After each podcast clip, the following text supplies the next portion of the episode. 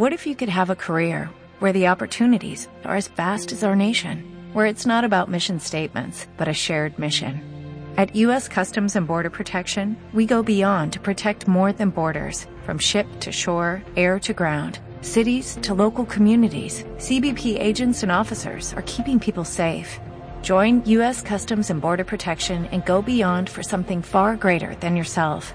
Learn more at cbp.gov/careers.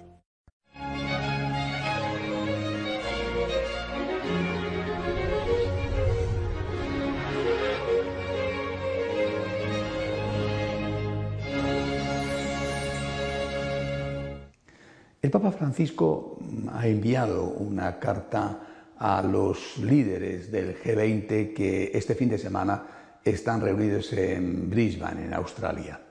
Es una de las reuniones más importantes, quizá junto con la del foro de Davos, la más importante eh, que tiene lugar en el mundo cada año desde el punto de vista del análisis de la economía, del establecimiento de planes estratégicos.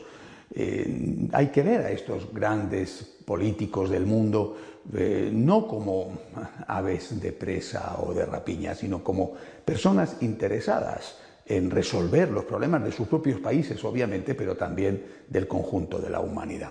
Sin embargo, a veces parece que eh, se olvidan de eh, la realidad de millones de seres humanos, incluso dentro de sus propias naciones. Muchas veces da la sensación de que la macroeconomía se olvida de la economía real de tantos millones de personas. Y por eso el Santo Padre, el Papa Francisco, ha mandado esta carta que es realmente un ejemplo de mesura, un ejemplo de equilibrio. No entra el Papa en esta carta a decir cómo se tienen que hacer las cosas, no es el papel de la Iglesia decir cómo tiene que regirse la economía, pero sí que es el papel del Papa, y lo hace con esta misiva, recordar a esos grandes líderes mundiales la existencia, como él dice, de millones de personas excluidas, millones de jóvenes que no tienen trabajo, millones de personas que están teniendo que abandonar sus hogares, no solamente en muchos países debido a la persecución, sino también en otros países debido a que los desahucios les fuerzan a hacerlo. El Papa está ocupando el papel que tiene que ocupar. Ser la autoridad moral del mundo, es la primera voz moral del mundo. Y es naturalmente el vicario de Cristo. Este Papa que se preocupa por los pobres está haciendo aquello que Cristo hizo, es el propio Papa y tiene razón el, que afirma que los pobres que están en el corazón del Evangelio, porque los pobres estaban y están en el corazón de Jesús. No entender esto, no entender la gran preocupación del Señor por los que sufren, es no entender ni a Cristo como persona, ni a su mensaje. El Papa, por lo tanto, cuando, como termina la misiva, dice que los pobres tienen que ser un motivo de preocupación preferente a la hora de planear el gobierno de las naciones y a la hora de planear el gobierno del mundo, el Papa no está siendo un comunista.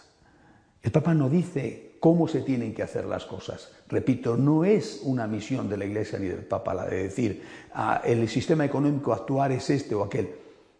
Sí que advierte, y en esta carta lo hace una vez más, sí que advierte que fueron aquellos excesos ambiciosos de un sistema financiero eh, alocado y descontrolado los que llevaron a la crisis del 2008 que aún no hemos superado.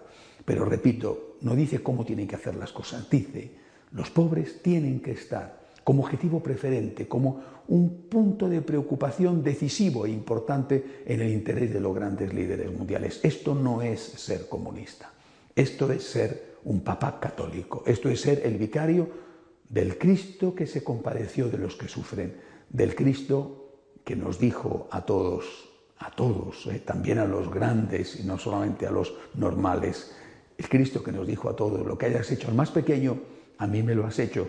Ven, bendito de mi Padre, porque he tenido hambre y me has dado de comer. El Papa está marcándonos un camino que después ahora cada uno de nosotros que no somos los líderes del G20 ni los líderes del G8 ni seguramente líderes de nada, nosotros tenemos que intentar aplicar en nuestra propia vida. ¿Por qué? Porque de esa aplicación de lo pequeño en su conjunto se podrá llegar a la aplicación de lo grande. Hasta la semana que viene, si Dios quiere.